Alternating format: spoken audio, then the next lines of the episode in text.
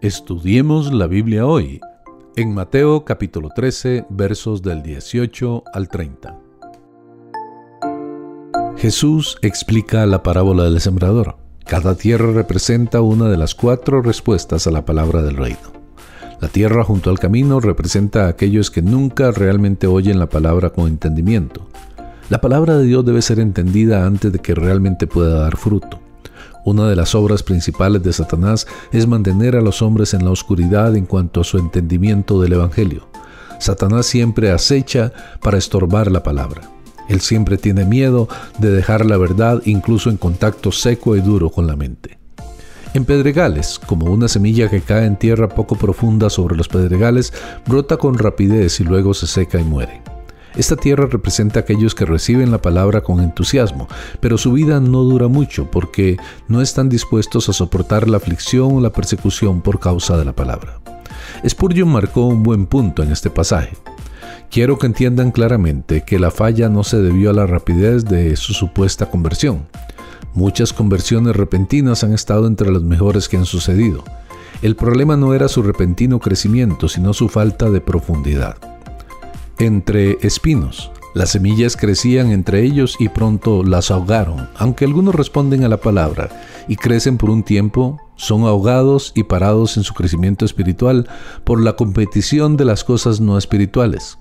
Esta tierra representa un terreno fértil para la palabra, pero su tierra es demasiado fértil, porque también hace crecer todo tipo de cosas que ahogan la palabra de Dios, es decir, el afán de este siglo y el engaño de las riquezas ahogan la palabra. La buena tierra como semilla cayendo sobre buena tierra, esta tierra representa a los que reciben la palabra y dan fruto en su tierra en diferentes cantidades. Produce a ciento, a sesenta y a treinta por uno, aunque cada uno tiene una cosecha generosa. Nos beneficia ver parte de nosotros mismos en las cuatro tierras. Como la tierra junto al camino, a veces no permitimos que la palabra tenga lugar en nuestras vidas. Como los pedregales, a veces tenemos momentos de entusiasmo al recibir la palabra que pronto se agotan. Como la tierra entre espinos, las preocupaciones de este mundo y el engaño de las riquezas amenazan constantemente con ahogar la palabra de Dios y nuestro crecimiento. Como la buena tierra, la palabra da fruto en nuestras vidas. Notemos que la diferencia en cada categoría fue con la tierra misma. La misma semilla fue echada por el mismo sembrador. No se puede culpar la diferencia de resultados al sembrador o la semilla, sino solo a la tierra. La parábola también era un ánimo para los discípulos, aunque parezca que pocos responden. Dios está en control y la cosecha ciertamente vendrá. Esto fue especialmente significativo a la luz de la creciente oposición a Jesús.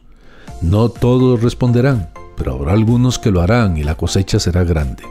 Aún más que describir el progreso mixto del mensaje del Evangelio, la parábola del sembrador hace que el oyente se pregunte, ¿qué tipo de tierra soy yo? ¿Cómo puedo preparar mi corazón y mente para ser la tierra adecuada?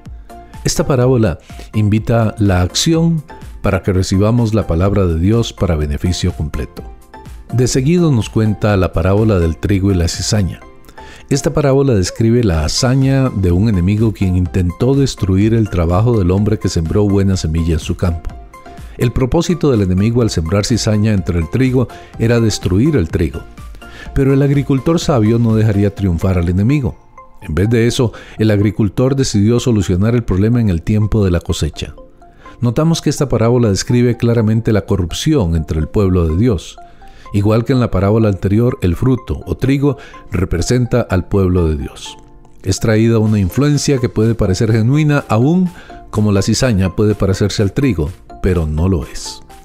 La cizaña es una planta venenosa familiar al trigo que es prácticamente indistinguible de él hasta que se forman las espigas. Con el interés de preservar y proteger al trigo, el granjero sabio no separó la cizaña del trigo hasta la hora de la cosecha.